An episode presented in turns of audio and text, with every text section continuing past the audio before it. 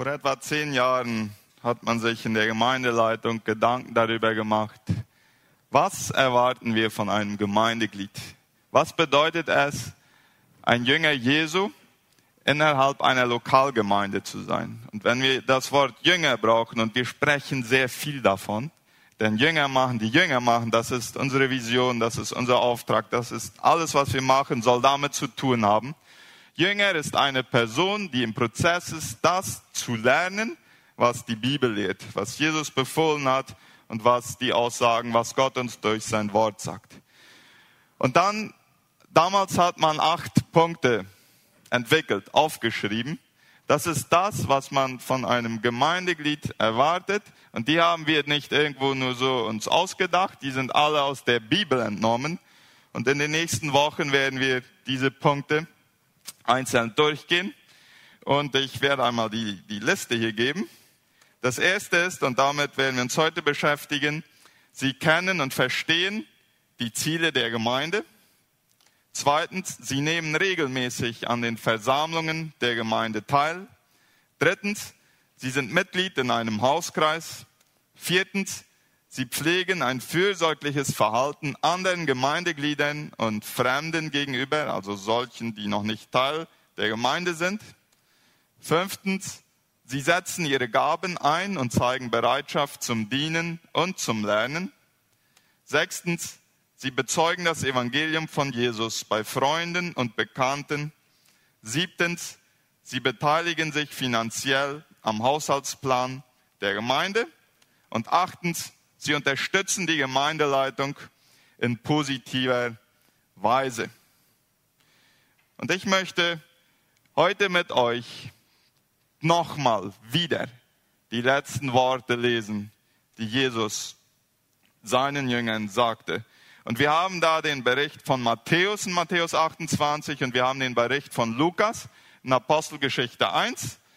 Und obwohl ich habe in der Vorbereitung diese Texte, ich weiß das nicht, vielleicht zum hundertsten Mal durchgelesen und mir sind neue Sachen aufgefallen und einiges davon will ich mitteilen heute. Matthäus 28 von 16 und weiter. Die elf Jünger aber gingen nach Galiläa an den Berg, wohin Jesus sie bestellt hatte. Und als sie ihn sahen, warfen sie sich vor ihm nieder, einige aber zweifelten. Und Jesus trat zu ihnen und redete mit ihnen und sprach, mir ist alle Macht gegeben im Himmel und auf Erden. Geht nun hin und macht alle Nationen zu Jüngern und tauft sie auf den Namen des Vaters und des Sohnes und des Heiligen Geistes und lehrt sie alles zu bewahren, was ich euch geboten habe. Und siehe, ich bin bei euch alle Tage bis zur Vollendung des Zeitalters. Und dann komplementär Jesu Worte aus Apostelgeschichte 1, Vers 6 bis 8. Sie nun, als sie zusammengekommen waren, fragten ihn und sagten, Herr, stellst du in dieser Zeit für Israel das Reich wieder her? Jesus sprach zu ihnen, es ist nicht eure Sache, Zeiten oder Zeitpunkte zu wissen, die der Vater in seiner eigenen Vollmacht festgesetzt hat. Aber ihr werdet die Kraft empfangen, wenn der Heilige Geist auf euch gekommen ist, und ihr werdet meine Zeugen sein, sowohl in Jerusalem als auch in ganz Judäa und Samaria und bis an das Ende der Erde. Stellen wir uns mal vor, ein Mann kauft eine Estancia. Estancia ist übrigens schon ein deutsches Wort. Es befindet sich im Duden. Ja. Äh, wir nennen ihn mal Peter. Er hat 1000 Hektar gekauft. Er kauft 50 Kühe und 5 Bullen. Ja, bei, bei Rindern, geht das Verhältnis 1 zu 10.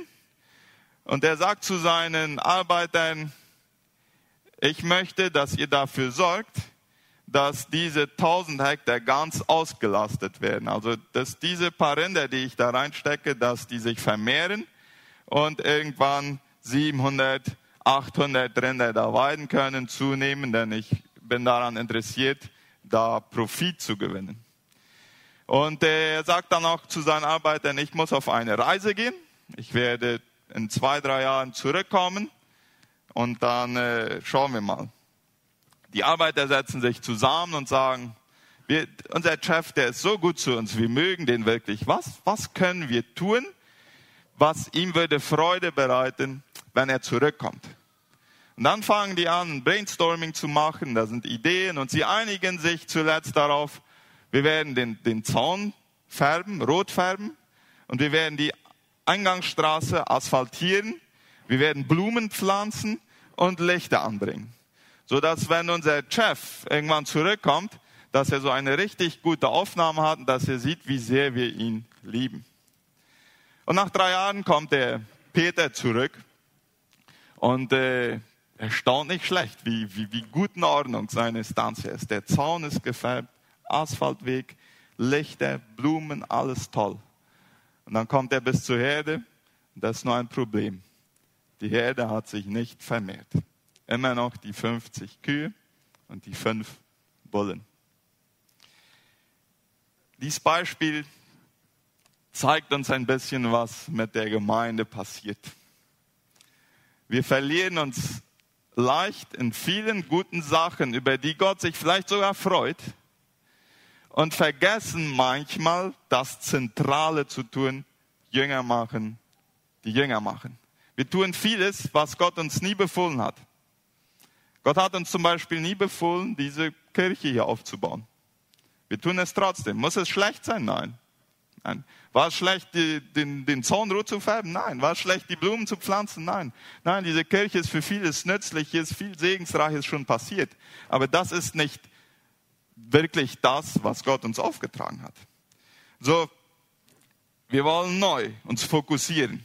Was bedeutet es, Jünger zu machen? Und, und ich will heute jedem herausfordern und zu sehen, machst du Jünger?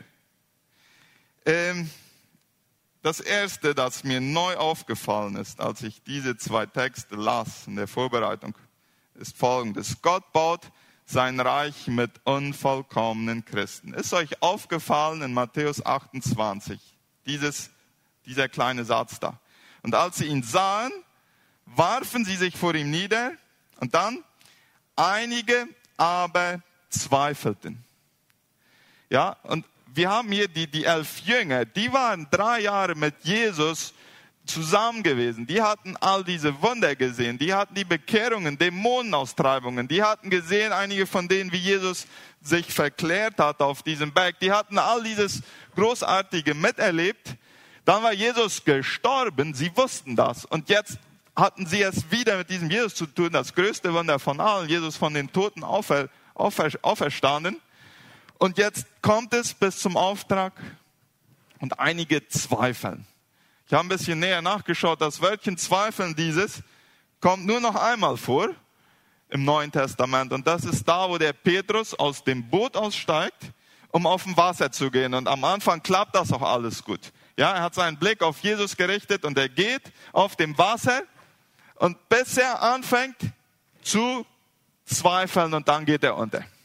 Und dann fragt Jesus ihn, warum hast du gezweifelt? Dasselbe Wörtchen wieder.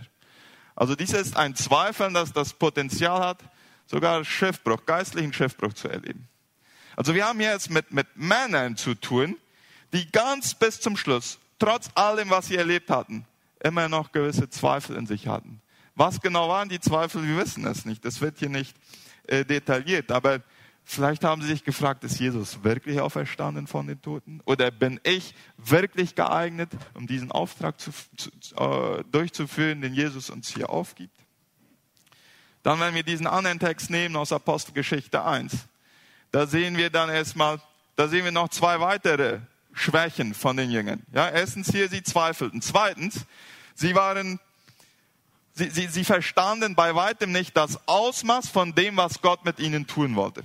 Sie waren immer noch begrenzt fokussiert. Gott, was willst du mit Israel machen? Ja, wann wirst du Israel endlich von den Römern befreien? Ja? Und dann sagt Jesus äh, zu ihnen, das ist nicht wichtig. Mein Plan, der ist viel größer als das. Das war die zweite Schwäche. Die dritte Schwäche war, äh, sie waren viel zu sehr daran interessiert, in welcher zeitlichen Abfolge die Endzeitereignisse vor sich gehen würden. Ja, wann wird dieses alles passieren, bis du wiederkommst? Und Jesus, das, das jammert nicht. Für Gott ist das nicht wichtig, dass wir wissen, wann was an, in der Endzeit passiert. Für uns ist wichtig, was unser Auftrag ist. So, hier haben wir die, die, die drei Schwächen. Diese Personen, die von Jesus höchstpersönlich trainiert wurden, über drei Jahre lang. Ja, sie zweifelten, sie dachten viel zu klein, sie verstanden nicht das Ausmaß von dem, was Gott wirklich vorhatte. Und drittens, sie waren ähm, an Dinge interessiert, die für Gott nicht wichtig waren, dass sie die wirklich alle verstehen sollten. Wisst ihr was? Für mich ist das ein Trost. Wenn Gott diese unvollkommenen Männer gebrauchen konnte, um nachher die Welt auf den Kopf zu stellen mit dem Evangelium, dann kann er auch dich und dann kann er auch mich gebrauchen. Ja? Ich weiß nicht, wie es dir geht, wenn wir immer wieder darüber sprechen, Jünger zu machen, unseren Glauben zu teilen. Wenn, wenn, wenn wir darüber sprechen, dann setzt der Teufel sich in Bewegung und fängt an, uns Gedanken einzugeben, dass wir uns selber disqualifizieren. Ja?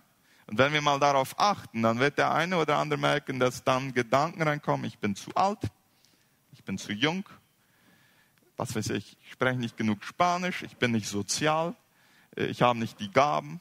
Ja? Das sind alles Gedanken, die mögen zum Teil vielleicht auch richtig sein, aber wenn dies nicht eine Ausrede war, diese drei Schwächen von den Jüngern, damit Gott sie brauchen konnte, um sein Reich zu bauen, dann sind all diese Sätze in deinem Gehirn auch keine Ausrede, dass Gott dich nicht brauchen kann. Denn Gott hat bis jetzt nur noch mit unvollkommenen Christen gearbeitet. Und du wirst einer mehr sein und ich werde einer mehr sein. Und trotzdem brauchen ja wir die Fehler der Jünger nicht wiederholen und äh, uns nicht übermäßig mit Dingen beschäftigen, die Gott gar nicht will, dass wir sie alle verstehen. Und äh, wir können unsere Zweifel mit Glauben auswechseln in einem Reifeprozess. So erstens, Gott baut sein Reich mit unvollkommenen Christen. Dann zweitens, Jünger machen in der Vollmacht Gottes. Ja, also Matthäus 28, da sagt Jesus, mir ist alle Macht, alle, alle Macht, nicht nur ein kleiner Teil, alle Macht gegeben und nicht nur hier auf der Erde, sondern im Himmel und auf dieser Erde. Alle Macht. Und dann, Apostelgeschichte 1, Vers 8, aber ihr werdet Kraft empfangen, wenn der Heilige Geist auf euch kommen wird. Und diese Kraft steht im Verhältnis zum Ausmaß des Auftrags, äh, den Gott für uns bereit hat. Der Auftrag ist riesengroß. Ja? Alle, alle, alle Nationen zu Jüngern machen. Also das ist groß. Und in derselben, äh, im selben Verhältnis will Gott uns die Kraft des Heiligen Geistes dafür geben.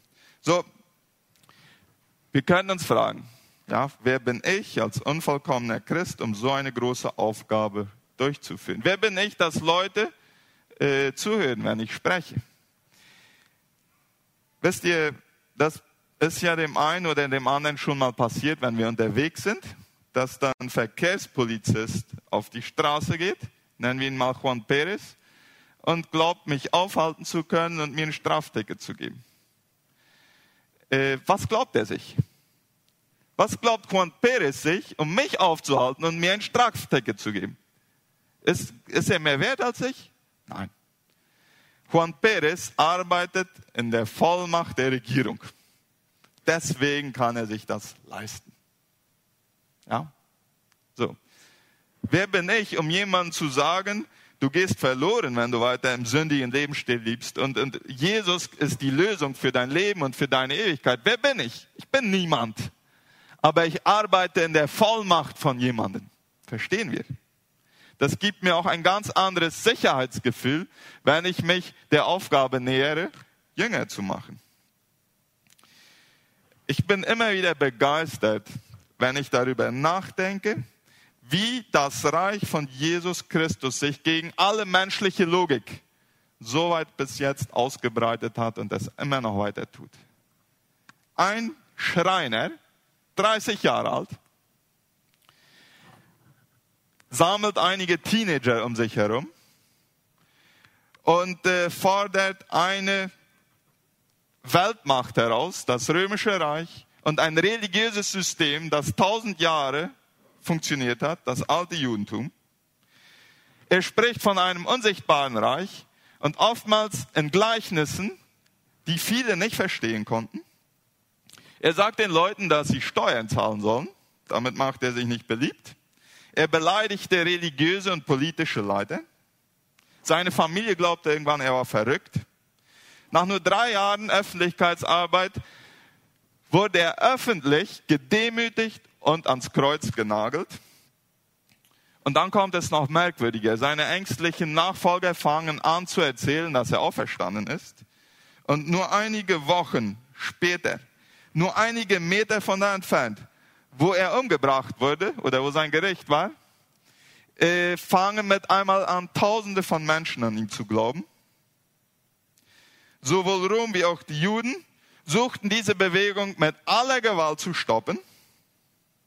In derselben Zeit gab es Dutzende Aufstände von anderen Männern, die sich selbst Messias nannten und versuchten eine Art Revolution zu starten gegen das römische Reich. Und alle sind eingegangen, nur dieses ist geblieben. Wo die Nachfolger von Jesus hingingen, waren sie bereit, für diesen Satz, Jesus ist von den Toten auferstanden, zu sterben. Das römische Reich, hauptverantwortlich für die Kreuzigung von Jesus, hat nach relativ kurzer Zeit, nach 300 Jahren und etwas, diesen Glauben als den Hauptglauben des römischen Reiches deklariert und damit eine Vielzahl von anderen Göttern ersetzt, an die sie bis dahin geglaubt hatten. Es fehlt jegliche Logik. Und das ist nicht nur unerklärbar, es ist auch unleugbar. Jede dritte Person behauptet heute von sich, an Jesus zu glauben. Das römische Reich ist verschwunden. Das alte Judentum ist mit der Zerstörung des Tempels 70 nach Christus zu Ende gegangen. Und Jesus wird heute auf allen Kontinenten der Erde angebetet. Das war gegen alle menschliche Logik und Voraussage. Das ging nur weil diese Vollmacht, weil diese Kraft dahinter ist. Und dieselbe Vollmacht und dieselbe Kraft ist dahinter, wenn du und ich uns in Bewegung setzen, um Jünger Jesu zu machen. So, wie, wie werden wir zu einem Jüngermacher? Ja, wenn wir in diese Texte reinschauen, dann finden wir drei Elemente, die, die dazugehören, Jünger Jesu zu machen. Erstens ist dieses Element des Zeugeseins. Was macht ein Zeuge? Ein Zeuge erzählt, was er erlebt hat was er gesehen, was er gehört hat, was er erlebt hat, wie er Jesus erlebt hat. Wenn du irgendwann dich bekehrt hast, wenn du irgendwann Jesus eine, eine, eine Begegnung mit Jesus gehabt hast, dann hast du etwas zum Erzählen. Wenn du nicht weißt, wie du das Evangelium predigen sollst, dann erzählst einfach dein Zeugnis. Das ist Zeuge sein. Dann das zweite Element Taufen. Und hier will ich eine kleine Klammer machen. In der Bibel steht nirgends wo, dass nur ordinierte Prediger und Pastoren taufen dürfen. Äh, wenn ich Christen frage, an wen ist dieses gerichtet, dieser Missionsauftrag, geht hin und macht zu Jüngern, dann kriege ich als Antwort an alle Christen. Wunderbar. Ich glaube, im Großen und Ganzen sind wir uns dann einig. Gut, dann erklärt ja der Text, was beinhaltet das Jünger machen? Okay, Zeuge sein, taufen und lehren. So, was sich entwickelt hat in der Geschichte. Man hat das Zeuge sein und das Lehren drin gelassen zum Teil und das Taufen rausgenommen und das für eine kleine Elitegruppe reserviert. Nur die dürfen das machen. Obwohl Jesus selber nicht getauft hat, sondern seine Begleiter. Obwohl Paulus selber fast nicht getauft hat, sondern es delegiert hat an seine Begleiter.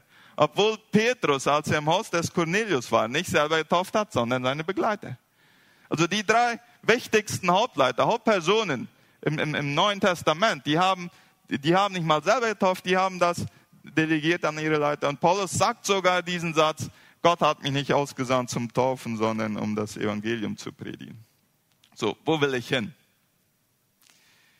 Ähm, ich träume von etwas.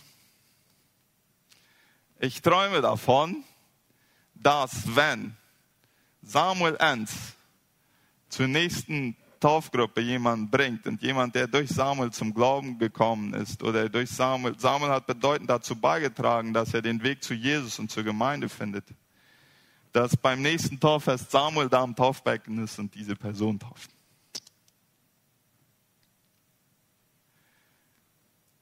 Und wenn wir, ich stehe daneben und segne das, äh, ich glaube, irgendwann hat es ja, diese Regeln sind ja entstanden, weil irgendwann viel Missbrauch passiert ist. Ja, irgendwer hat irgendwann irgendwas getan und dann ist da eine Unordnung reingekommen und dann hat man eine Regel gemacht, die vielleicht auch gut gewesen ist für viele Zeit, aber es ist eine menschliche Regel. Es ist nicht eine biblische Regel, dass nur ich und Werner Franz und noch ein paar andere taufen dürfen.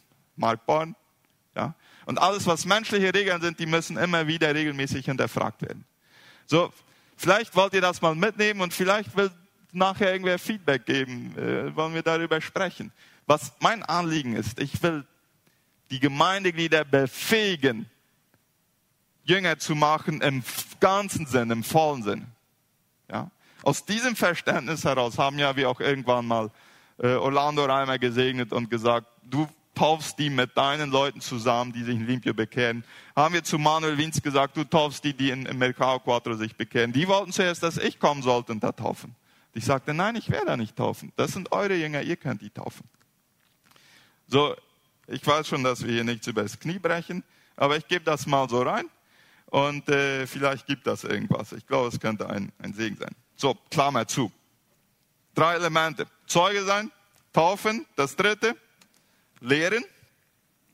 Lehren ist nicht nur hier hinter der Kanzel stehen und große Reden schwingen, ja.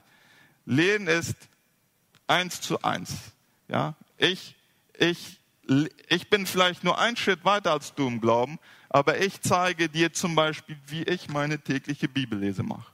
Und du lernst von mir. Und vielleicht machen wir eine Weile zusammen. Das ist auch Lehren. Das ist Menschen darin anleiten, das zu tun, was wir in der Bibel finden. Ist nicht so kompliziert. So, aufgrund von diesem haben wir dann definiert in unserer Gemeinde, Jünger machen, Jünger machen, darum soll sich alles drehen. Der erste Punkt, wir wollen eine Gemeinde bauen, in der die Glieder ein geistliches Heim finden und zu Jüngern Jesu gemacht werden. Der zweite Punkt, jeder wird das Evangelium von Jesus Christus in Worten und Taten verkünden und ich bin immer wieder positiv beeindruckt, wie viel gemacht wird von Gemeindegliedern in diesem zweiten Punkt, wenn man mal so erzählt. Ich kriege lange nicht alles mit und genauso muss es auch sein. Drittens, wir wollen ganz bewusst Partnergemeinden und christliche Werke gründen und unterstützen. Das ist eine Eigenschaft unserer Gemeinde. Wir sind mit über 20 äh, christlichen Werken und Partnergemeinden in Kontakt und viele von euch arbeiten aktiv darin mit.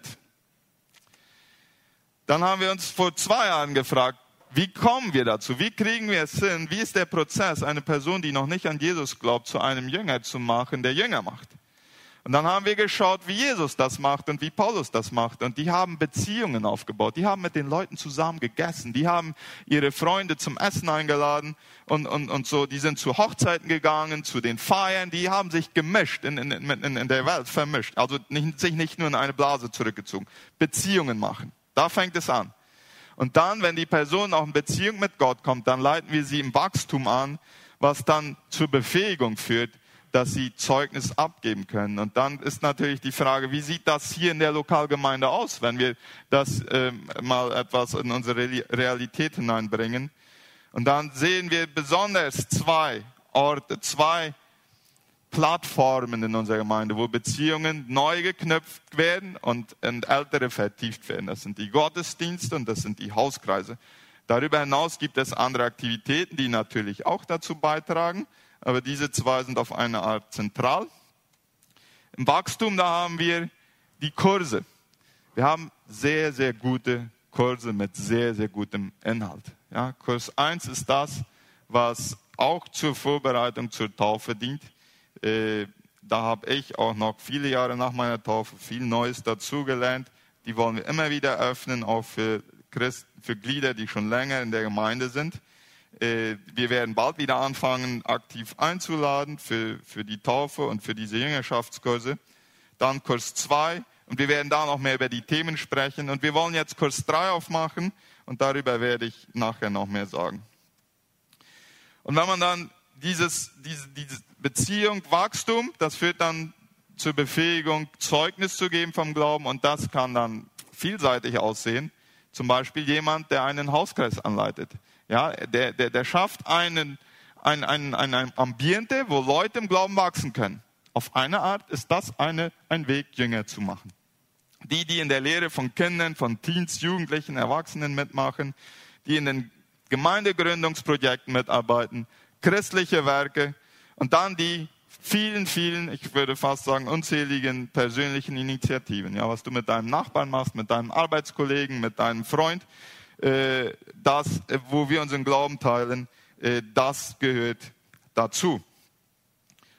So. Dann hatte ich vor zwei Jahren eine Begegnung auf einem Gemeindeleitertreffen mit einem Pastor aus dem Chaco. Der war hochbegeistert von einem Material. Und der drückte mir das in die Hand und ich nahm das aus Anstand an. Und ich dachte mir so ein gutes Material mehr, um äh, im Glauben zu wachsen. Und wir haben schon sehr viel Gutes. Und Material, Material ist nicht der, der Mangel so. Und dann habe ich mich doch ein bisschen damit beschäftigt und, und, und reingelesen und geschaut, was machen andere. Und das hieß, ein Jüngermacher werden, ja, Hacedores de Discípulos. Und mir fiel einiges auf. Mir fiel auf, dass hier, also er hatte das dort in seiner Gemeinde angewandt und das hatte eine Art, eine Art positive Revolution in der Gemeinde gebracht, eine Neubelebung. Dann lernten wir hier einen, einen Latino-Pastor kennen, der genau dasselbe in einer ganz anderen Kultur auch erlebt hatte. Dann lernten wir einen Pastor aus Deutschland kennen, der herkam, um da, damit zu unterrichten, dieses Material. Und der sprach von all dem Guten, was dort passierte. Das ist, dieses Material ist von einem Mitarbeiter von Billy Graham entworfen worden. Er und zehn andere Autoren zusammen haben nochmal neu hingeschaut. Was sind, und das ist gar nicht das Material. Irgendwie was mich an dieses Material so interessiert, das hat irgendwie eine ganz besondere Art und Weise, uns zurück zu dem zu führen, was, was Jesus, was die Evangelien uns zeigen. Äh, Jüngermacher werden, die uns, die jemanden befähigen, in zwölf Treffen mit einigen Hausaufgaben zwischen, in, in eins zu eins Jüngerschaftsbeziehungen einzusteigen und Evangelisierte zu Evangelisierenden zu machen. So diese haben auch ihre Homepage. Äh, da steht, dass sie in mittlerweile 50 Jahre Erfahrung haben, dass sie in 40 äh, Ländern strategisch damit arbeiten, dass sie mit 200 Denominationen zusammenarbeiten. Also das Ding ist durch eine ganze Menge Felder gegangen und ist von sehr, sehr vielen schon als sinnvoll und hilfreich erlebt worden. So, wir fangen am 3. April an. Das ist ein Mittwoch, halb acht abends. Fanny Friesen wird äh, mir helfen und wir werden zusammen diese erste Gruppe anleiten. Übermorgen fangen wir im Ältestenrat damit an. Die müssen auch schuften. Und äh, ich glaube, im Samta wird auch damit gearbeitet werden. Habe ich das richtig verstanden? So, äh, es findet einigermaßen äh, Einzug. Und ich will, ah, übrigens, das ist eine, ich, es war für mich unglaublich, wie billig die Dinge herzukriegen waren. Und als ich dann äh, mich etwas mehr informierte, da sind äh, erstens von den elf Autoren hat nicht ein einziger ein Guarani verdient. Zweitens sind da Unternehmer dahinter, die das ganze Material sehr stark subventionieren, damit so viele wie möglich äh, diese Schulung erleben können. So, in Paraguay ist ja nicht das Problem, dass wir nicht viele Gläubige haben. Wir haben sehr viele Gläubige, aber wir haben wenig Jünger. So, was unser Auftrag ist, Jünger zu machen. Und ich will euch ein Video zeigen und Gabriel, kannst du mir damit helfen? Fünf Minuten lang ist das, wo einer der Leiter uns einen Eindruck davon gibt, was das ist. Ein Jüngermacher werden, Hacedores de Discípulos. Ich habe das nicht in Deutsch gefunden, so wir werden das in spanischer Sprache schauen. Bien, comencemos dándole un vistazo panorámico a la estrategia de cómo ser un hacedor de discípulos. La misión de cómo ser un hacedor de discípulos es ayudar a las iglesias a entrenar un grupo de hacedores de discípulos que personalmente ofrezcan amistad y preparen a cada nuevo creyente y miembro con las habilidades ministeriales necesarias para disfrutar de una vida de crecimiento espiritual y multiplicación evangelística. Muchos de ustedes saben quién es el evangelista Billy Graham. Durante su vida ha predicado el Evangelio a más personas que cualquier otra persona en la historia del cristianismo y sentimos mucha gratitud por su endoso personal. Permítanme leerlo. Quiero animarte a participar en cómo ser un hacedor de discípulos. En mi opinión, nadie está más calificado para hablar de estos temas que el Dr. Billy Hanks Jr., a quien he conocido durante muchos años. Quiero explicarles que estamos usando los DVDs Cómo ser un hacedor de discípulos para ayudarlos a dirigir su grupo pequeño. Sin embargo, cuando ustedes dirijan sus grupos, solo van a necesitar la guía del líder. Escuchen con mucho cuidado mientras leo este próximo párrafo importante. Durante años, las iglesias del Señor han pasado por alto su activo más valioso para el cumplimiento de la Gran Comisión. Irónicamente, ese descuidado recurso espiritual son sus creyentes más nuevos. ¿Por qué estos nuevos cristianos son tan eficaces en términos de alcance? Porque suelen estar rebosantes de gozo y todavía mantienen puentes naturales con amigos que no son cristianos. Si podemos ayudar a cada nuevo creyente y miembro a madurar y aprender a testificar, pudieran cruzar esos puentes y comenzar a guiar a sus amigos, familiares y compañeros de trabajo a Cristo. Como ejemplo, les contaré una historia de mi iglesia. Demuestra cómo una persona puede marcar una diferencia dramática en el ministerio de una iglesia si alguien los disipula personalmente. Perry era una nueva cristiana que fue inmediatamente discipulada por Jill Parvin y conducida a través de un llamado al gozo, que tiene siete sesiones de entrenamiento de uno a uno y un llamado al crecimiento que tiene once sesiones de uno a uno para cristianos. A Perry se le enseñó cómo crecer espiritualmente y luego cómo hablar de su fe. Ella era parte de un equipo de bolos y pronto llevó a Debbie Piper al Señor y la discipuló. El esposo de Debbie, Bill, vio un cambio tan grande en su vida que se convirtió a Cristo y recibió un discipulado personal. Rebecca vio tantos cambios en la vida de sus padres que se hizo cristiana. Luego Sara y entonces Jay y después su nieta Emily vinieron a Cristo. Luego Perry comenzó a hablar de su fe con su vecina, fe, y la guió al Señor y la discipuló. Entonces su esposo Travis vio un cambio tan grande en su vida que él también aceptó a Cristo. Perry tenía otra amiga que jugaba bolos y se llamaba Irene. Perry la guió al Señor y la discipuló. Y su esposo Tim vio tanto cambio en la vida de Irene que también se convirtió. Después de esto, Perry habló de su fe con su madre Luray y la guió al Señor y la discipuló. La multiplicación es la estrategia de Dios para cumplir la gran comisión. Déjenme hacerles una pregunta. ¿Qué hubiera pasado si a Perry le hubieran tratado como a la mayoría de los cristianos que se unen a nuestras iglesias hoy? Tal vez hubiera sido algo como esto. Hola Perry, estamos felices de que ahora eres cristiana. Esperamos que aprendas a crecer espiritualmente y esperamos que aprendas a pasar tiempo con Dios cada mañana y esperamos que aprendas a leer la Biblia y esperamos que aprendas a encontrar ideas en la palabra de Dios y esperamos que aprendas a orar y que aprendas a estudiar la Biblia y a regalar tratados evangelísticos y a dar testimonio y que aprendas a guiar a otras personas a Cristo usando las escrituras. ¿Qué hubiera pasado? Bueno, es probable que esto es lo que hubiera pasado.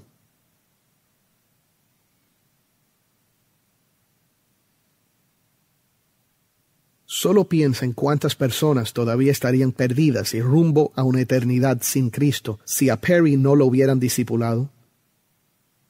Ya pueden ver por qué es tan crítico para las iglesias que quieren cumplir la gran comisión con éxito que hagamos discípulos de persona a persona. Le damos gracias a Dios que a Perry la discipularon y que debido a esto estas personas recibieron a Cristo y se convirtieron en obreros en la iglesia. Esta misma multiplicación espiritual puede llevarse a cabo de modo natural en su iglesia y puede pasar en cada iglesia a través del mundo. La estrategia de cómo ser un hacedor de discípulos está basada en 2 de Timoteo 2.2. Billy y yo los estamos preparando ustedes, líderes de grupos pequeños, para equipar a un grupo de hacedores de discípulos, que luego cuidarán de cada nuevo creyente y nuevo miembro que se una a su iglesia, para que puedan crecer en Cristo y multiplicarse espiritualmente, así como lo hizo Perry Miller en nuestra ilustración de la vida real. Ziel. Alle Nationen, alle Völker zu Jüngern machen. Er will, dass alle Menschen gerettet werden. Es ist die größte Bewegung der Menschheitsgeschichte, die wachsende Gemeinde Jesu. Gott baut sein Reich und lädt uns ein, mit dabei zu sein. Die Frage ist, sagst du Ja dazu?